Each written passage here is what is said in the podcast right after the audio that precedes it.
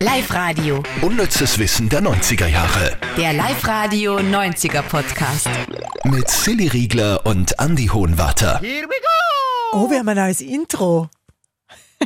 Jetzt tun wir uns überrascht. Natürlich haben wir gewusst, dass wir ein neues Intro haben. Wir haben es auch in Auftrag gegeben, aber es ist schön geworden, oder? Ja, sehr schön. Liebe Grüße an den Matthias Steinbrecher, der das so toll produced hat für uns. Produced. Ja, produced. Und wir haben auch wieder was für euch produced, nämlich die Top 3 vom unnützen Wissen von dieser Woche. Platz 3. In welchem Johnny Depp-Film hat einer der Backstreet Boys mitgespielt? Das ist cool. Es geht um Edward mit den Scherenhänden. Hast du gesehen? Ja, Mann, den habe ich so gern gehabt. Du? Ah, da war ich noch, ich habe ihn gesehen, aber da war ich als Kind einfach noch nicht weit genug entwickelt. Da war ich fünf, sechs Jahre alt. Das war Ja. 1990 und da habe ich mich noch voll gefürchtet. Das war so ein schöner Film, weil es einfach eigentlich war so ein Märchen. Etwa mit den Scherenhänden, weil er hat selber keine Hände gehabt. Weil die hat. Was was war denn da eigentlich? Na, er war, glaube ich, so ein menschliches Experiment von einem Wissenschaftler, das Ja. aber nicht ganz fertig geworden ist. Na, und, und er hätte ja Hände gehabt, aber die, oder die hätten dann kommen sollen und die hat er dann aber geschnitten jetzt- und dann hat aber der einen Herzinfarkt gehabt, der ihn gemacht hat. Und, ach Gott, aber er hat sich dann so verliebt in die Winona Ryder, damals mit, mit blonden langen Haaren in dem Film mit Perücke. Und das Schöne war, die waren ja auch privat ein Paar. Und das ist natürlich immer. Das mag man, das hört man mag- gern. Das gell? ist immer, ja. so, immer super. Na, war ein wunder, wunderschöner Film. Aber jetzt zum, zum Backstreet Boy, der da mitspielt. Genau, also es gibt äh, relativ am Anfang vom Film die Szene, wo er das erste Mal aus dem Schloss rausfährt und in dieses idyllische Vorstadt äh, Gartendorf da durchfährt, eh in Richtung Winona Ryder.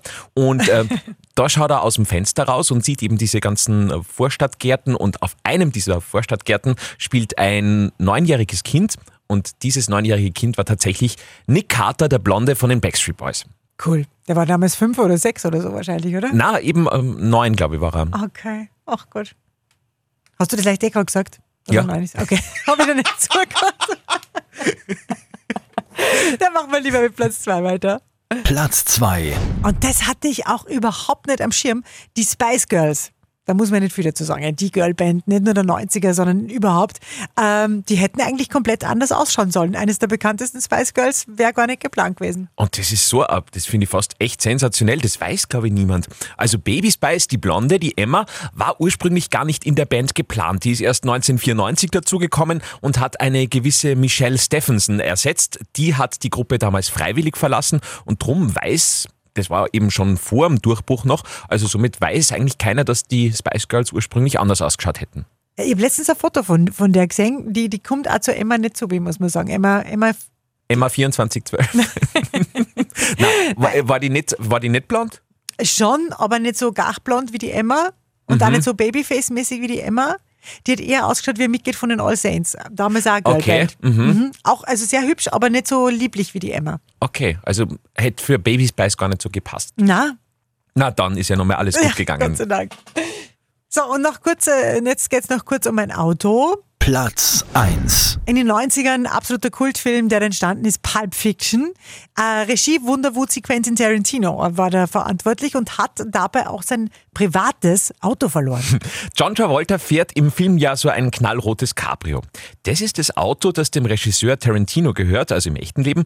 Und das ist noch während äh, der Dreharbeiten gestohlen worden. Ist dann aber 2013 schlussendlich irgendwo wieder aufgetaucht, aber ich glaube, da war es ihm dann auch schon wurscht. Da konnte er sich von dem Erlös, glaube ich, schon mehrere Cabrios leisten. Pulp Fiction war auch ein super Film. Obwohl ich eigentlich wirklich nur mehr die Tanzszene weiß von John Travolta und Uma Thurman und diese eine krasse Szene, wo es der Adrenalinspritzen ins Herz schlagen. Das sind die zwei Sachen, die mir hängen Wirklich, ich geblieben kann mich sind. nur noch an die Tanzszene erinnern. Oh, schau. Ja. Na, schau. Und das Tolle ist, ähm, wir haben ja jetzt auch ein neues Outro. Fällt dir nichts mehr ein sonst, gell? Na, fällt mir nichts Gehen wir ein. gleich zum Outro. Wir haben jetzt auch ein neues Outro. Vom Auto zum Outro. Unnützes Wissen der 90er Jahre. Der Live-Radio 90er Podcast. Ah, mamma mia.